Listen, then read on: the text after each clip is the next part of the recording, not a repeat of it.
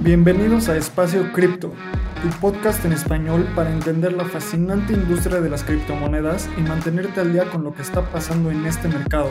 Este espacio cada día se vuelve más relevante y es fundamental continuar entendiéndolo.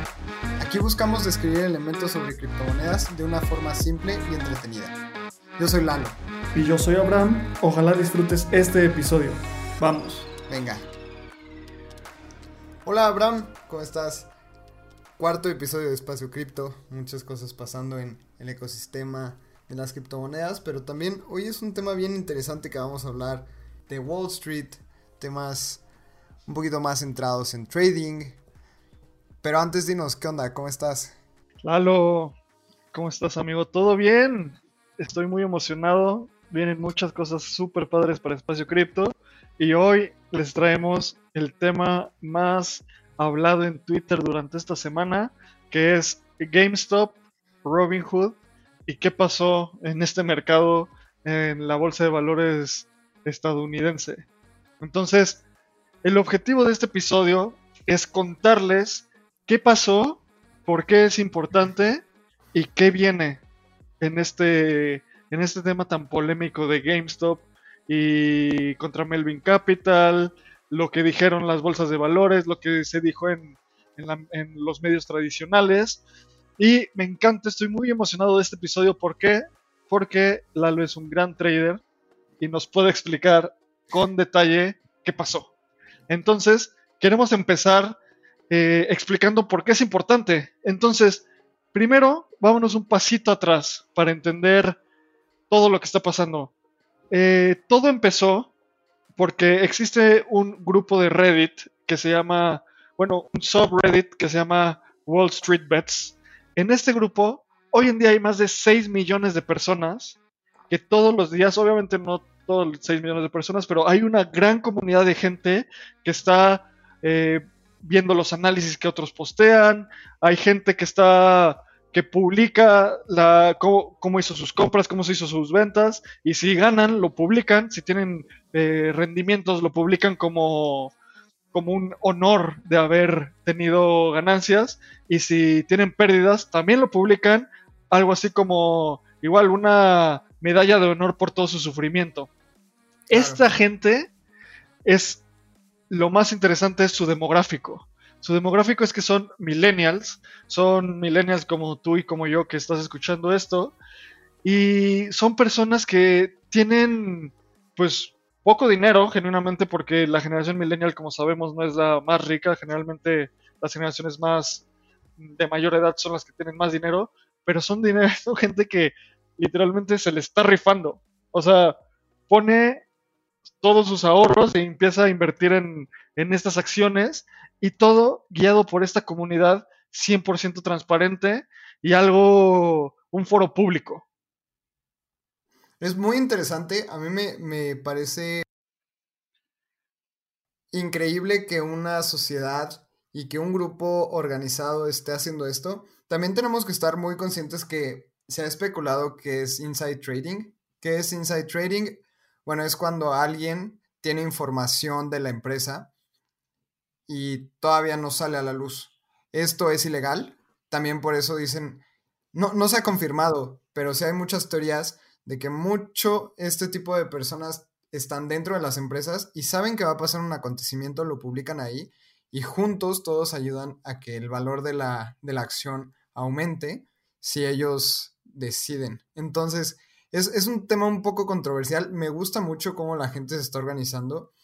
Y el tema retail contra, contra Wall Street es algo que vamos a hablar. A mí me parece que Wall Street tiene miedo y vamos a hablar un poquito sobre, sobre Robinhood y todo lo que está pasando, porque se dice que Robinhood recibió llamadas de la Casa Blanca para quitar eh, GME de su, de su repertorio de acciones.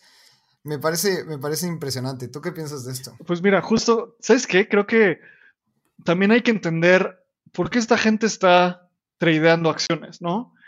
Eh, esta gente es que está, todos son, bueno, la mayoría son estadounidenses Y en Estados Unidos existe esta narrativa donde si las acciones suben, entonces la economía está bien.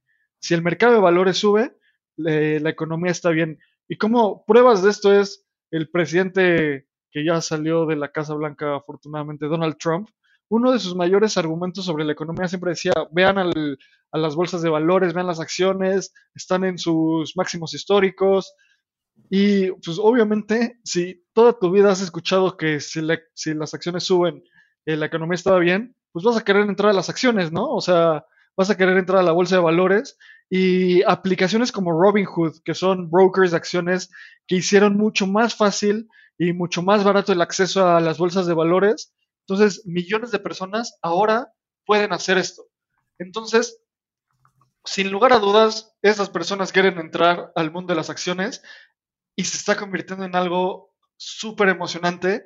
¿Por qué? Porque esta plática lo que a mí más me importa es que no es sobre una acción, no es sobre GameStop, no es sobre Nokia, no es sobre cualquiera de estas acciones que están debatiéndose en Wall Street Bets. Es sobre, como tú dijiste, Lalo, los inversionistas institucionales contra el retail, contra los inversionistas retail que son millones de personas que en lugar de tener, eh, en lugar de ser un inversionista institucional con billones de dólares, son miles de personas donde cada uno tiene 10 mil dólares, 20 mil dólares y ponen a trabajar su dinero y es lo que buscan. Justo eh, me estabas contando algo sobre The Big Short y Michael Berry, ¿cómo está eso? Está, está bien interesante porque justo lo que estábamos hablando, para ponernos un poquito en contexto, el 55% de los estadounidenses invierten en la bolsa. Entonces, esto es un porcentaje altísimo y Wall Street tiene mucha influencia dentro, como comentabas, en la economía. Mucha gente ya sabe en Estados Unidos invertir en bolsa. Es algo que Latinoamérica debe de aprenderle a, la sociedad americana, que invierten y, saben lo que está pasando en Wall Street. Entonces, recordemos a, Michael Burry, él es un inversionista y es una leyenda en Wall Street y todos lo vamos a recordar por The Big Short, la película de la gran apuesta. Él fue el primero que se dio cuenta de que algo estaba pasando en el mercado en 2008. En la película es, es el doctor que tiene un ojo de cristal, que es súper introvertido, que toca la batería, que todo el tiempo está descalzo. Él, Michael Burry, en 2019, en septiembre, se empezó a dar cuenta de GameStop y qué estaba pasando alrededor de GameStop. Vamos a hacer un paréntesis para explicar primero qué es GameStop. GameStop es una empresa que cotiza en el mercado de valores y era como un blockbuster en México. Vendían videojuegos, tenían películas. Todavía tienen, ¿no? O sea, no es pasado, siguen teniendo sus, sus tiendas. Pero realmente es, es una acción que estuvo cayendo desde hace mucho. O sea, su máximo histórico había sido de 61 dólares en 2008, porque era una empresa importante en Estados Unidos. Y en 2019, ¿qué pasaba? Que la acción estaba cotizando entre los 3 y 5 dólares. Entonces, Imagínense cómo cayó la acción de 61 dólares en 2008, 10 años después, 11, ya estaba en 3, 4 dólares. Entonces, Michael Burry y una persona que es muy interesante, que su handle en, Reddit y es un canal de YouTube que se llama Deep Fucking Value, ellos hablaban de lo que estaba pasando en, en GameStop. Su acción se llama GME o GME y ahora sí, vamos, vamos a hablar un poquito de lo que ellos vieron.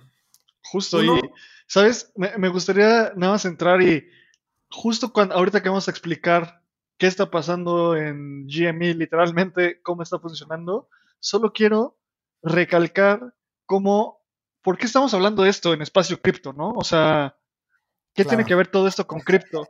Creo que el, dos cosas principales. Todo esto es la cumbre de algo que lleva pasando desde que inició en la crisis del 2008. Los mercados superinflados, los gobiernos rescatando a los bancos, a Wall Street y mucha gente quedándose en la calle, que ahorita esa gente que vivió eso, los millennials que vieron eso hoy tienen 27 años, los millennials que vieron cómo les quitaron sus casas, perdieron sus, sus trabajos, sus papás, siguen, obviamente siguen vivos y están muy, tienen esto muy presente. Entonces es una nueva generación de traders que se está comunicando en Wall Street Bet, en Wall Street Bets y cada vez es más relevante. Y por último, antes de justo entrar es, hay dos clases de personas que, que Lalo y yo hemos platicado que vemos en Twitter. Uno, gente que está, que sabe que es, esto es un cambio fundamental y va a ser algo neta súper relevante.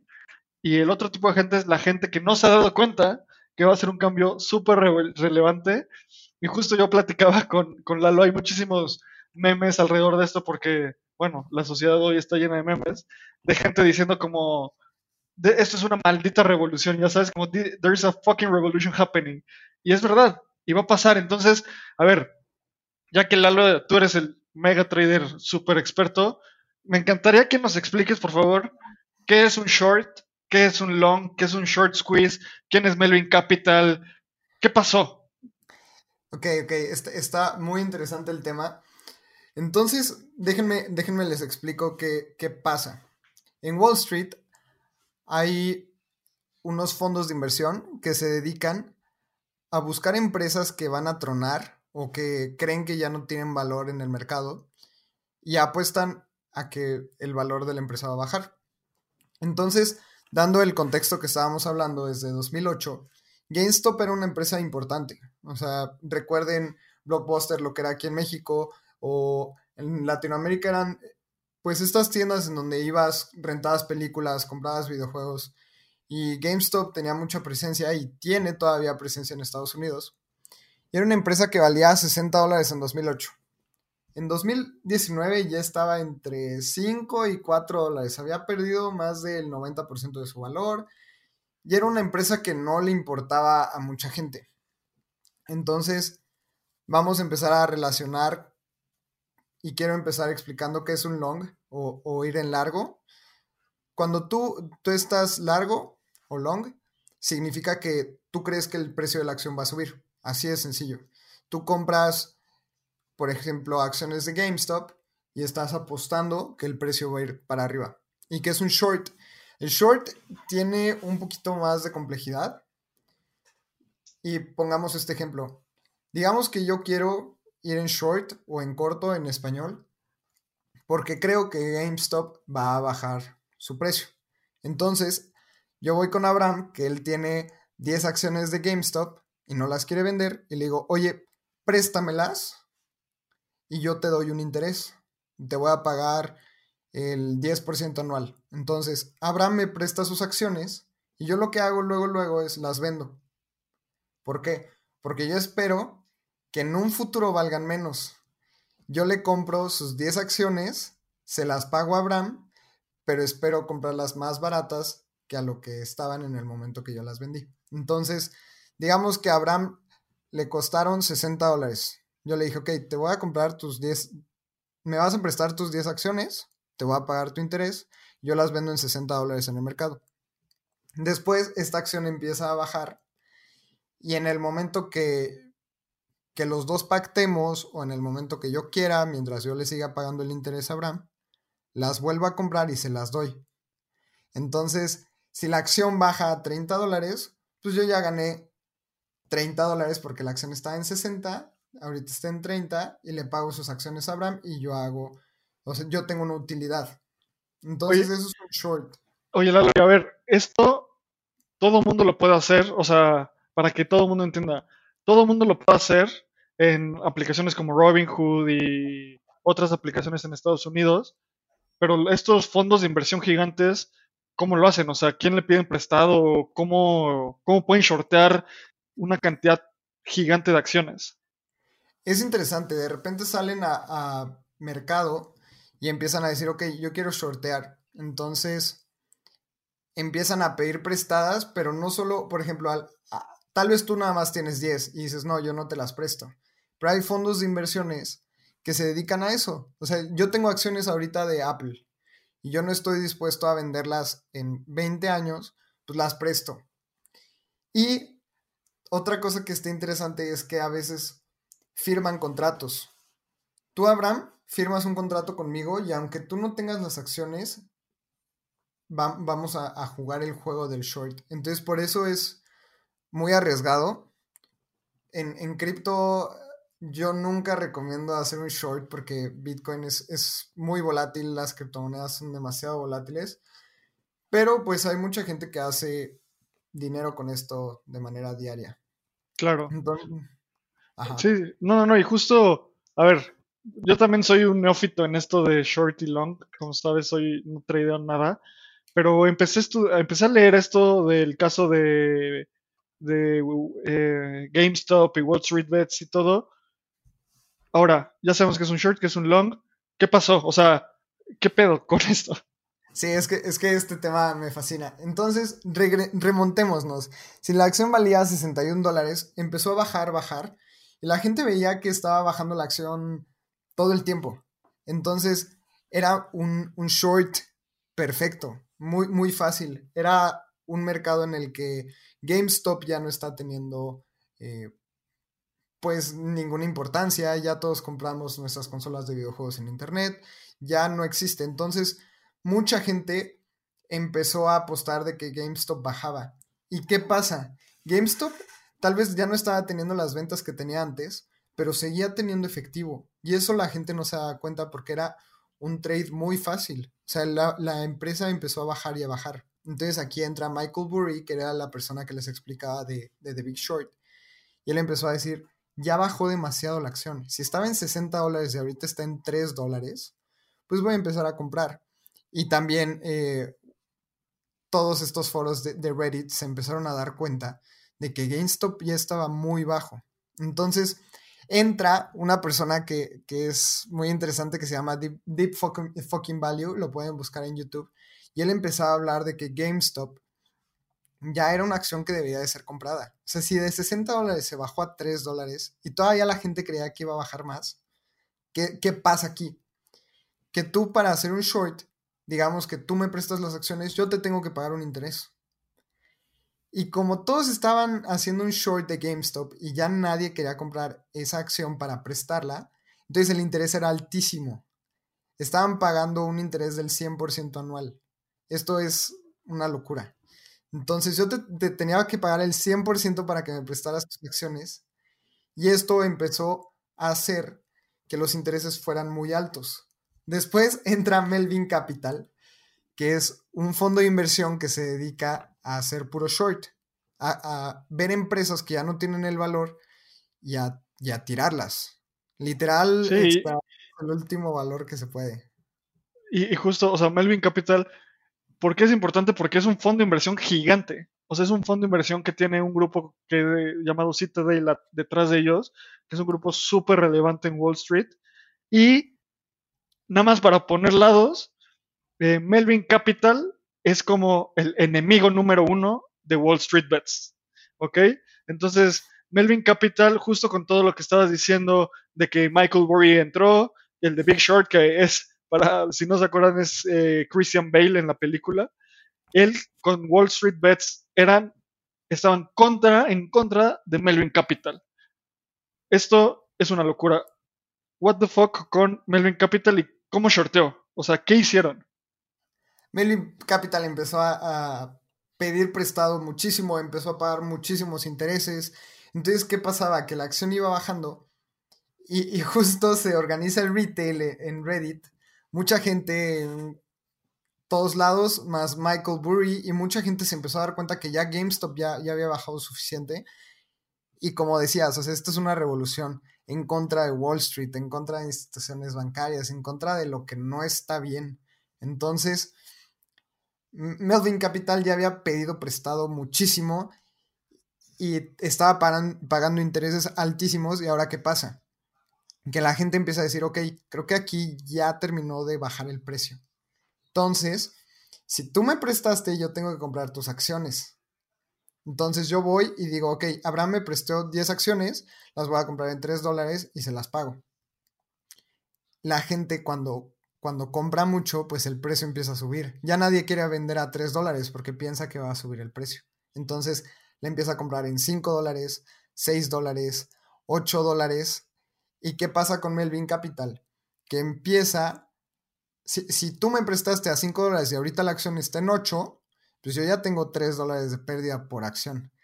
Entonces Melvin Capital tiene que ir a comprar, pero como ya todos están comprando, entonces tiene que comprar al precio que, que, esté, porque ya no quiere perder más. Y eso hace que como mucha gente está comprando y nadie quiere vender, el precio suba y suba y suba y suba.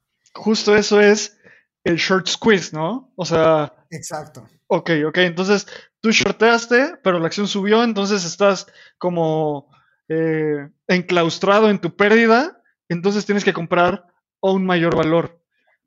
Y, esto se me hace una locura porque también no, no logro entender cuando estaba haciendo, me estaba preparando para este episodio, que dice que Melvin Capital shorteó el 136% de las acciones. O sea, shorteó más acciones de las que existen. ¿Qué es esto y por qué? O sea, ¿cómo pueden hacer esto? ¿Y por qué lo hacen? ¿Qué pasa? Yo creo que no se dieron cuenta, o sea, realmente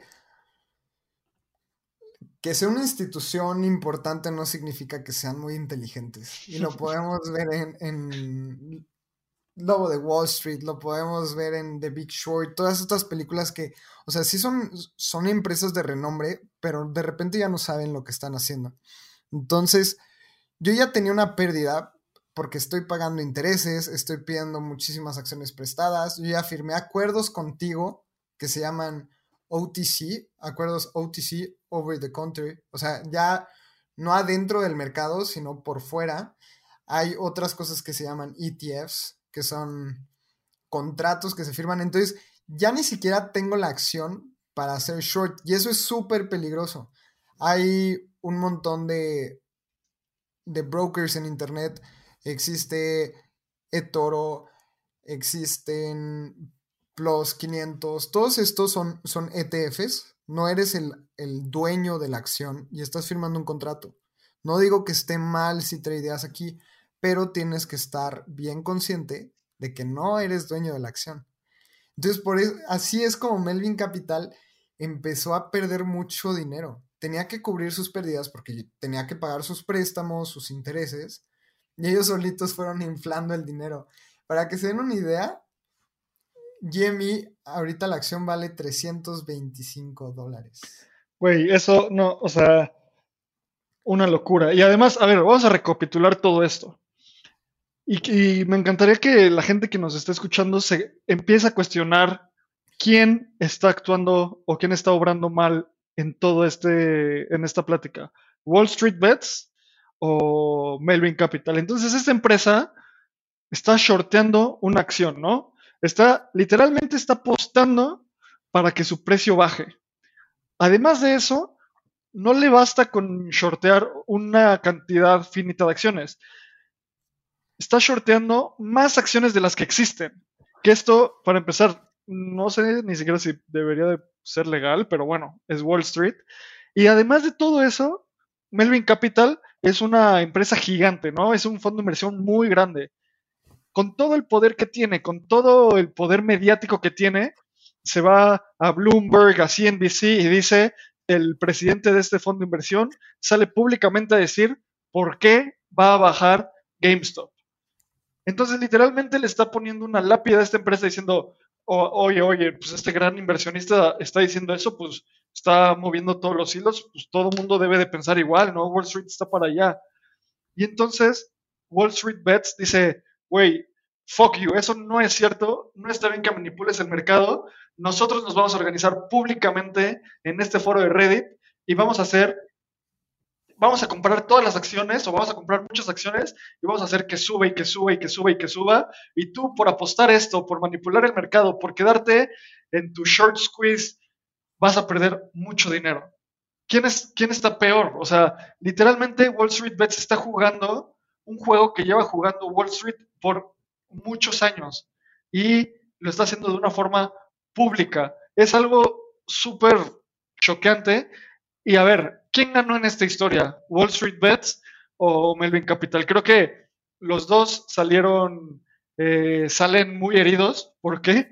Y me da muchísima risa esto, pero la empresa, el fondo de inversión billonario que está detrás de Melvin Capital, que es Citadel, ellos tuvieron que darle una línea de vida de más de 2.7 billones de dólares, o sea, miles de millones de dólares, a Melvin Capital para cerrar su short, porque no podían perder más dinero. Entonces, eso es como el retail ganando sobre Melvin Capital, eh, que después de manipular el mercado, toda esa gente en Wall Street Bets que estuvo comprando, y no solo compran, su estrategia es voy a comprar y no voy a vender, porque todos estamos en esto, y por eso justo me da mucha risa la parte de los memes que están de There's a fucking revolution happening, hay una revolución.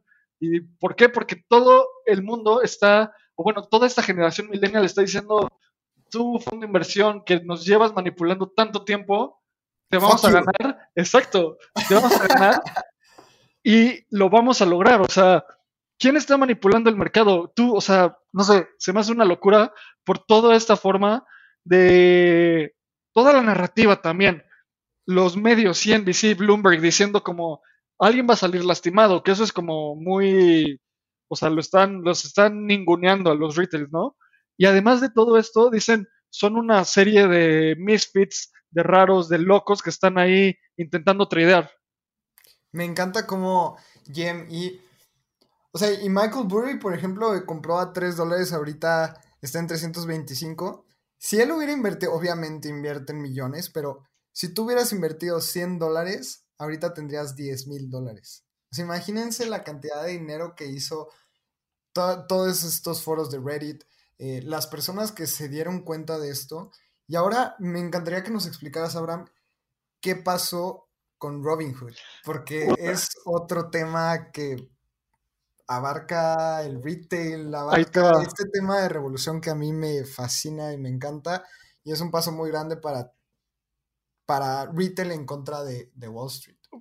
A ver, este tema, perdón si me emociono mucho porque me hierve la sangre un poco al hablar de esto. Vamos a explicar un poco el contexto. Métanse a Wall Street Bets en Reddit métanse a google.com, Reddit y busquen este, este grupo. Vas a ver a mucha gente hablando, ¿no? A una cantidad, son 6 millones, o sea, la semana pasada, hace una semana y media, eran 2 millones, hoy ya son 6, yo ya me uní y me encanta, o sea, me da, o sea, es muy interesante. Y justo leyendo varios comentarios, me llamó la atención muchísimo un comentario que decía, lo voy a traducir al español y, lo voy a parafrasear, no es literalmente lo que decía, pero es algo así como, a ver, yo literalmente, yo, yo lo, mis ahorros de toda la vida, porque de todas formas no me iba a retirar. La mitad de la gente que conozco vive a la quincena, pago a pago. Y así que tomo estas decisiones porque no me importa. De todas maneras, iba a estar en este sistema enclaustrado por toda mi vida. Y qué, qué chistoso que si JP Morgan lo hiciera, todo el mundo diría que es un brilliant trade, o sea, todo el mundo diría que es algo brillante, ¿no? Entonces, de ahí ves como la, lo que este foro está pensando. Entonces, me encanta hablar ahorita de una entrevista que vi en CNBC de esta persona que tiene el nombre más complicado en Twitter, que es Chamad Chalatapatilla, que es, ¿quién es él? No suena interesante su nombre, es el CEO de una empresa que se llama Social Capital, es billonario, es el chairman de Virgin Galactic, la, empresa Virgin Galactic es eh, esta empresa súper interesante que están intentando revolucionar los viajes espaciales y es dueño, bueno, esta es su descripción en Twitter, dueño de los Warriors, ¿sí? El, el equipo de básquetbol, los Golden State Warriors. Entonces, todo el mundo sabe, si eres dueño de un equipo de cualquier deporte profesional, pues tienes mucha lana, ¿no? Entonces, esta persona salió en CNBC y dijo, a ver, todo esto es un empuje de la sociedad en contra del establishment, es en contra de Wall Street y en contra de todo este sistema financiero tradicional. Y justo él decía, entren a Wall Street Bets y van a leer los posts. Y van a ver tres tipos de posts. Van a ver gente haciendo análisis fundamental de altísimo nivel. De nuevo, esto es lo que decía Chamad. Lo ven gente haciendo análisis fundamental de altísimo nivel y esta, esta persona que es billonario y que trabaja con muchos fondos de inversión dice, muchos de estos análisis y de estos analistas están haciendo un mejor trabajo que los fondos de inversión en los cuales yo trabajo. ¿Por qué es esto? Porque es todo mundo agrega su análisis. Si son 6 millones de personas viendo esto, al menos algunos o la mayoría son gente que sabe mucho de finanzas, ¿sabes? Entonces, estos análisis se van mutando hacia algo más robusto. El segundo tipo de posts que ves, según Chamad, es gente que después de 2008 piensa o sabe que Wall Street tomó un riesgo gigante y dejaron al retail investor pagando. Muchos, muchas personas perdieron su casa, sus papás fueron despedidos y sienten que nadie estuvo ahí para ayudarlos. Y encima de todo esto, el gobierno rescató a Wall Street. ¿Cuántas personas están encarceladas después de la crisis del 2008? Ninguna y nos metieron en un problemón, ¿sabes? Y luego, el tercer post, tipo de post que dice Chamad es, ¿por qué es malo esto? ¿Por qué, ¿Por qué decimos que es malo? Esta gente se está organizando en un foro público y de forma transparente lo que antes pasaba en los Hamptons, en pláticas cortas y pláticas completamente detrás de una puerta. ¿Por qué es malo? Y esto lo dice una persona que lleva años en la industria de Wall Street, ha hecho billones de dólares y sabe cómo se mueve este mercado. Entonces, me, parece una locura todo esto de, cómo es una estrategia tan conjunta y gente del calibre de Chamad está diciendo esto. Ahora, ¿qué pasó con eh, Robin Hood? A mí, me encanta el tema de, de porque además él es una persona que nació en Sri Lanka. O es, un país que nunca habíamos escuchado nadie. Es un país socialista. Y después él se muda a Estados Unidos por temas de, de migración y de pobreza y todo. Y él crea un fondo de inversión. O sea, imagínense venir de un país socialista sin nada de dinero ahorita ser el chairman de Virgin Galactic, o sea, le está tirando a lo mismo o a la, misma visión que tiene Elon Musk y, la verdad, después de todas estas declaraciones, no sé quién es más fregón, porque los dos son impresionantes. Además, owner de los Warriors y él tiene muchísima influencia dentro de la NBA, que es otra cosa que me apasiona demasiado. Y los Warriors es el equipo que más apoya o de los equipos que más apoyan a los temas raciales, a los temas de organización cultural. Eh, ellos empezaron con este tema de, de vote en Estados Unidos para las elecciones. Y estos movimientos, que Chamat tiene muchísimo poder e influencia, fueron unos de los más importantes para que estas elecciones de Estados Unidos fueran de las más votadas. Entonces, él me encanta que lo que habla lo hace. Y por eso es, es muy importante las declaraciones de Chamat y ahora que tenemos un poquito el contexto de quién es, podemos entender hacia dónde va. Claro, y justo hacia dónde va y por qué es tan importante lo que dice y por qué es tan importante Wall Street Bets. Después de todo, todo esto lo que estamos pasando, una pregunta es, la gente de Wall Street Bets, ¿dónde compraba sus acciones? La mayoría las compraba en esta plataforma llamada Robinhood, que Robinhood es bajas el app si eres estadounidense, das unos datos y puedes comprar y vender acciones. Punto. Es un broker de acciones que lo hace, hace el acceso mucho más fácil y rápido, ¿no? Y aquí voy a... Esto me enoja un poco porque, a ver, la descripción de Robinhood en Twitter es democratizando las finanzas para todos, ¿no? Y pues estaba haciendo esto, o sea, los retail investors estaban tradeando contra Wall Street contra el fondo de inversión que estaba apostando todo contra GameStop, que es Melvin Capital. ¿Y qué hizo, qué hizo Robin Hood? Cerró el trading de GameStop el jueves. No podías, no podías comprar más acciones, solo podías vender. Puta, esto neta hace que me hierva la sangre porque es, ¿por qué pueden hacer eso? O sea, mucha gente perdió miles de dólares literalmente miles de dólares porque literalmente están cerrando un mercado y lo único que van a hacer es que el mercado crashe.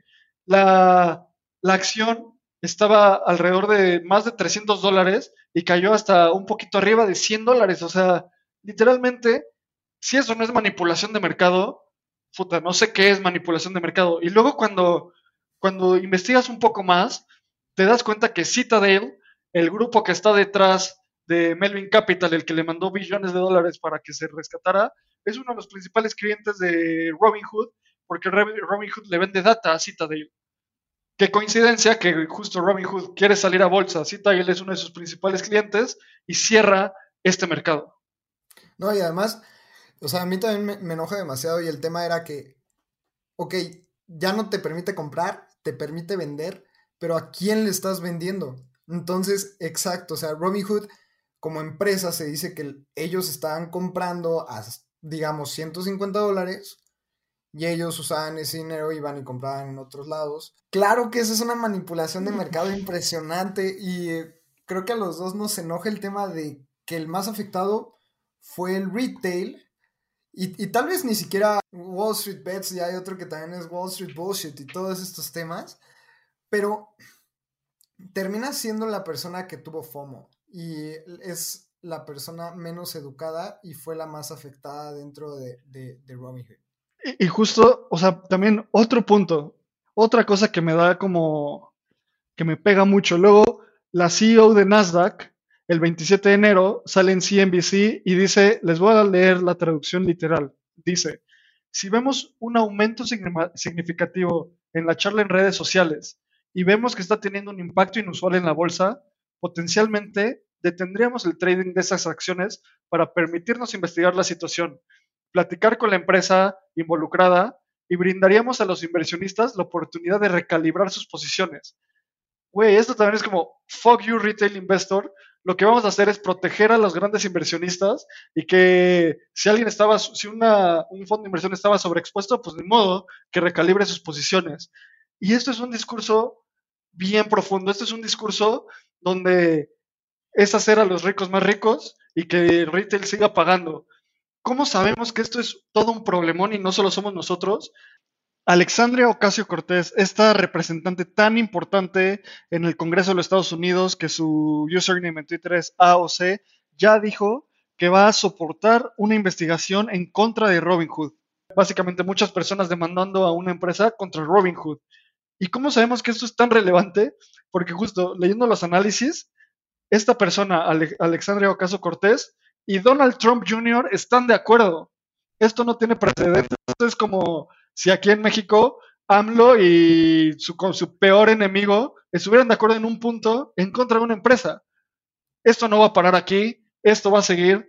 Robin Hood está en un problemón y no sé, me, me emociona mucho porque justo regresando al tema cripto, que es cómo se resuelve esto, descentralización, que cada quien tenga acceso a las decisiones que quiera tomar, que cada quien pueda, eh, que nadie dependa de un ente centralizado que literalmente apague el switch como es Robinhood, que no dependamos de alguien como la directora general de, de, Nasdaq diciendo, oye, pues si los ricos van a salir lastimados, uff, no, pues los protegeríamos.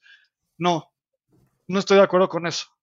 Y ahora el, el tema es que muchos de estos retails se están dando cuenta de que Wall Street está protegiendo a los ricos y se están pasando a cripto, que es algo mucho más descentralizado, es algo que puede ser porque todavía los exchanges tienen mucha responsabilidad. Estamos viendo lo que pasó en Robinhood y ahora todos los exchanges o, las casas de cambio cripto se tienen que dar cuenta de, de, los errores de Robinhood y que no los repitan, porque hay exchanges centralizados que tienen un CEO, un director, hay gente detrás, ya hay descentralizados, que, que, es un protocolo que no existe personas manipulando, entonces eso está bien interesante, como un exchange centralizado tiene que tomar responsabilidad y aprender de esto y que no se repita, porque el retail es la masa del mundo. O sea, claro. Cuando, cuando la masa se organiza, nadie puede contra la masa. Y justo para esto es todo lo que tenemos preparado para hoy. Queremos concluir diciendo, esto solo empieza. Y también nosotros somos mexicanos hablándole a una audiencia latina y esto pasó en Estados Unidos. Es una gran señal para que todos abramos los ojos de dónde estamos poniendo nuestro dinero, qué está pasando con las bolsas de valores, quiénes están manipulando las cosas. Así que yo los eh, lo que les me encantaría incitar ahorita es un cuestionamiento, justo. ¿Quién está manipulando el mercado? Wall Street Bets o Melvin Capital y Robin Hood y todas estas, eh, todo este tipo de, empresas e instituciones. ¿Quiénes son los más afectados? ¿Quiénes deberían de ser los, los que estén enojados? ¿Quiénes deberían, qué nuevas reglas debe de haber para, para el trading? Escuchamos mucho que decía algunos reguladores, no, es que hay que regular para que esto no pase. Pues, o sea, más bien hay que regular para que todos tengamos el mismo acceso a, a básicamente todo. ¿Y por qué Espacio Cripto habla de esto? Porque esencialmente eso son las criptomonedas, descentralización, un cambio ideológico fundamental y un cambio filosófico que no va a parar. Yo me quedo con la reflexión de que si Wall Street Bets y el retail se organizaron para un tema económico, que la sociedad se dé cuenta que si se organiza para un bien común que cuestione a la gente poderosa, a esta gente poderosa le entra pánico. No es solamente cripto, son movimientos sociales, es luchar contra la injusticia, es la organización contra lo que no está bien. Este es un ejemplo dentro del mundo económico y cripto, pero no debe de parar ahí. Es un ejemplo excelente de cómo si la gente se organiza y está de acuerdo, se pueden iniciar revoluciones de movimientos ideológicos sin precedentes, impresionantes y me encanta cómo esto es solo el inicio dentro del mundo cripto, pero puede ser el inicio para muchos movimientos fuera del mundo cripto también. Exacto. Y con ese mensaje los queremos dejar. Gracias por escuchar este episodio de Espacio Cripto. Vamos a seguir analizando este, este punto. Justo este, este episodio lo íbamos a hacer sobre qué es Bitcoin, pero pasó esto y es algo tan importante que quisimos hablar. Los invitamos a que se cuestionen, a que sigan investigando, a que todo el tiempo se den cuenta de lo que está pasando. Nosotros vamos a seguir aquí intentando comunicar los mensajes en los cuales creemos y gracias por escucharnos.